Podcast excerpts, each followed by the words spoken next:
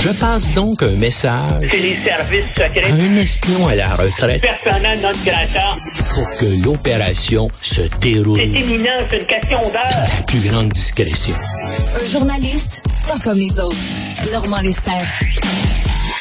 Alors, Normand, aujourd'hui, dans ta chronique du journal, tu parles de la destruction mystérieuse des gazoducs Nord Stream qui euh, s'est déroulée euh, au début septembre. Euh, premièrement, pour ceux qui n'ont pas suivi l'histoire, c'était quoi les gazoducs Nord Stream? Essentiellement, c'était des gazoducs qui reliaient la Russie à l'Allemagne pour bien sûr fournir du gaz naturel à l'Allemagne et aux autres pays d'Europe de, euh, de l'Ouest. Donc, c'est un élément essentiel là, dans euh, les exportations euh, de la Russie et ça apportait des, des sommes considérables, des revenus considérables à la, à la Russie. Et là, tout à coup, euh, euh, il y a eu y a, eu des explosions et puis les deux euh, gazoducs ont été détruits sous la mer Baltique. Bien sûr, les pays, les gazoducs traversaient le Danemark, la Suède et l'Allemagne, et ils ont immédiatement découvert que c'était pas un accident, mais que c'était quelqu'un qui avait posé des explosifs pour saboter les deux gazoducs. Euh, euh, D'abord, les gens ont commencé à dire, euh, ont pointé euh, la Russie du doigt en disant c'est la c'est la Russie qui voulait euh, couper tout approvisionnement en gaz de des pays de de l'OTAN pour se venger du fait qu'ils appuyaient l'Ukraine. Mais ce serait quand même un peu absurde parce que la Russie tirait des profits énormes de ces ventes euh, euh, de ces ventes de gaz là. Et puis euh, en ben là la dernière révélation, c'était au, au, au début euh, de ce mois-ci, le 8 février, le journaliste d'enquête réputé américain Seymour Hersh a publié un article dans lequel il dit ce sont des euh, plongeurs de combat de la US Navy sur ordre du président Biden qui ont fait sauter les deux euh, oléoducs. Ah oui, euh, donc, euh, écoute, euh, c'est- ça va être quoi la suite de ça, le Washington? Ben, Et bien sûr, actuellement, la Russie, avec l'appui de la Chine, a demandé une réunion du Conseil de sécurité des Nations Unies euh, parce que les deux pays, euh, parce que la parce que la Russie dit aussi, regardez, le journaliste d'enquête américain réputé a, a dévoilé ça. Il faut aller au fond des choses. Il faut y avoir, il faut avoir une enquête internationale de l'ONU euh, euh, là-dessus. Et c'est actuellement devant le Conseil euh, de, de sécurité de l'ONU. Bien sûr, il y a beaucoup de réticence des États-Unis et de leurs alliés qui sont membres du Conseil de sécurité.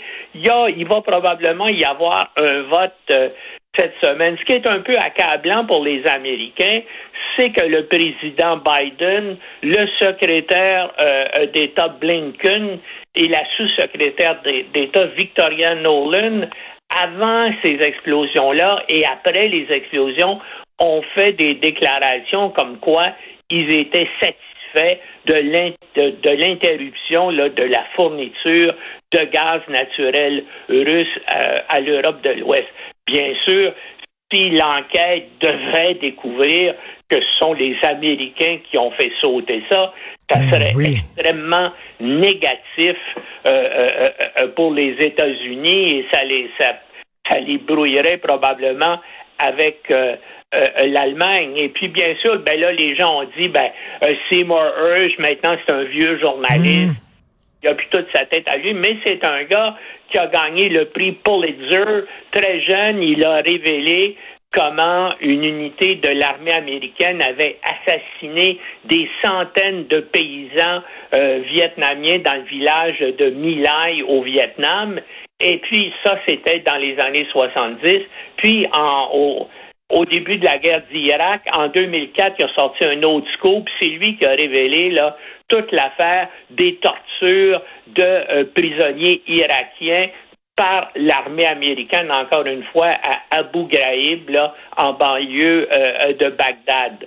Euh, donc, c'est un gars qui a, qui a des antécédents euh, extrêmement sérieux, mais là, il va falloir voir qu'est-ce qui va arriver. Est-ce qu'il va y avoir une enquête de, de l'ONU? Et puis qu'est-ce qu'elle va trouver? En tout cas, lui, sans, lui avait semblé avoir des détails très circonstanciés. Hein? Il dit donc que les Américains et l'OTAN avait mené des manœuvres en mer Baltique euh, au cours de l'été et puis qu'à cette occasion-là, il, il, y a des plongeurs de combat du US Navy qui étaient allés mettre des charges explosives sur les mhm. deux euh, viaducs. Et là, euh, au début, peu avant le début de la guerre, il y a un avion de reconnaissance norvégien, la Norvège et même de l'OTAN, qui a lancé une bouée sonore spécialisée pas loin euh, de l'endroit où les explosifs avaient été posés sur l'oléoduc pour les détonner, et c'est là que hmm. l'explosion a eu lieu. En tout cas,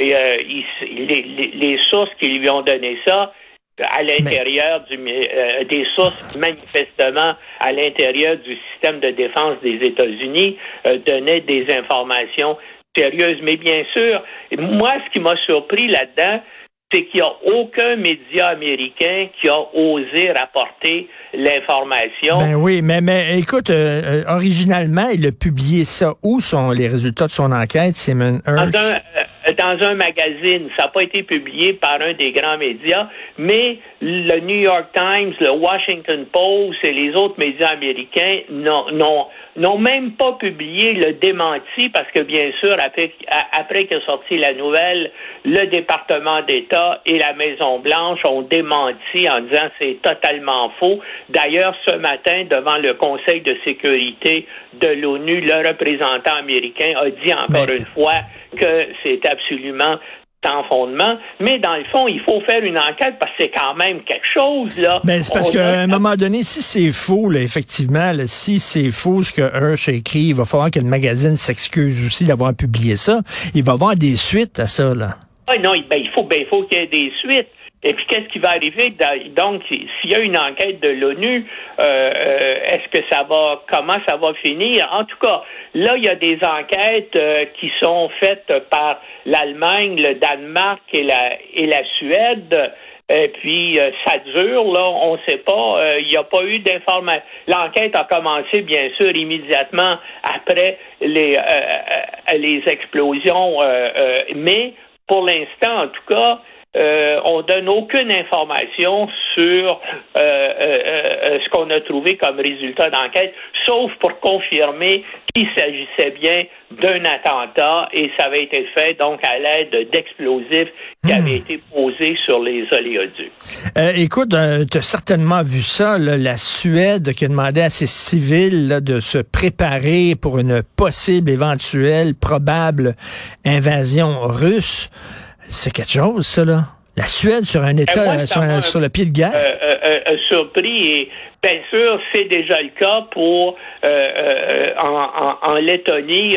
Pour les pour les pays baltes, on, se prépare déjà au pire. Bien sûr, tous les pays de la région et probablement que la Finlande là, pourrait aussi faire de même.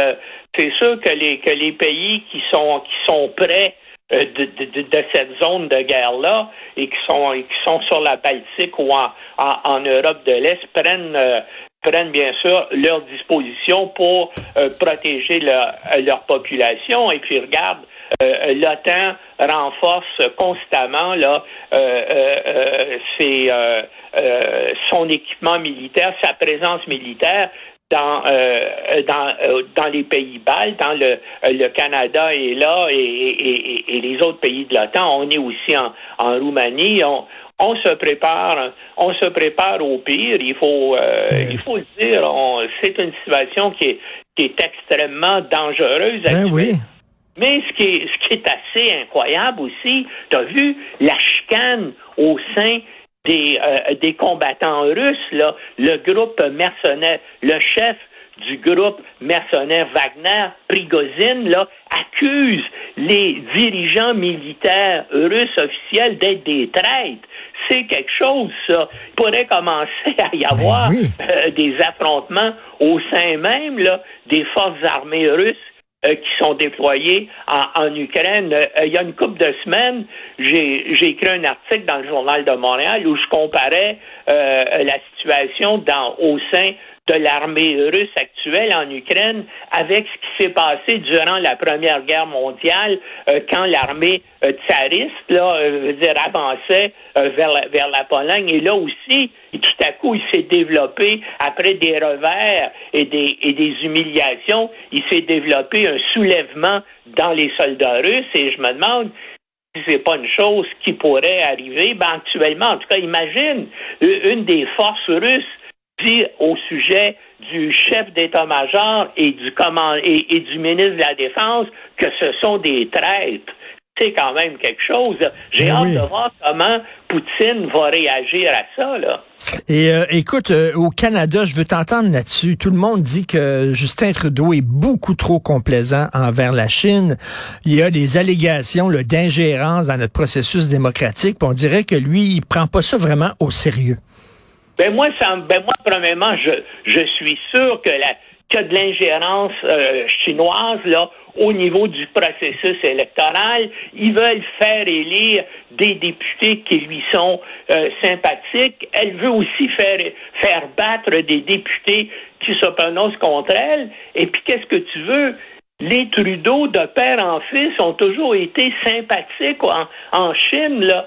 Euh, euh Pierre Elliott Trudeau et son ami ben Jean Hébert ont, écrit un livre qui était assez euh, élogieux pour la Chine. Deux innocents en Chine rouge, hein, ça a été écrit dans les années 50. Et Trudeau père a toujours eu d'excellentes relations avec les, les Chinois. Alors donc que le, que le fils suive euh, dans les dans les traces du père, ben ça ne me ça me surprendrait pas euh, euh, du tout. Et on sait que donc il a, a favorisé ou en tout cas le Parti libéral et des et des et des hommes d'affaires influents proches du Parti libéral, je pense au Desmarais notamment, ont des relations extrêmement étroites, des relations financières et économiques avec avec la Chine.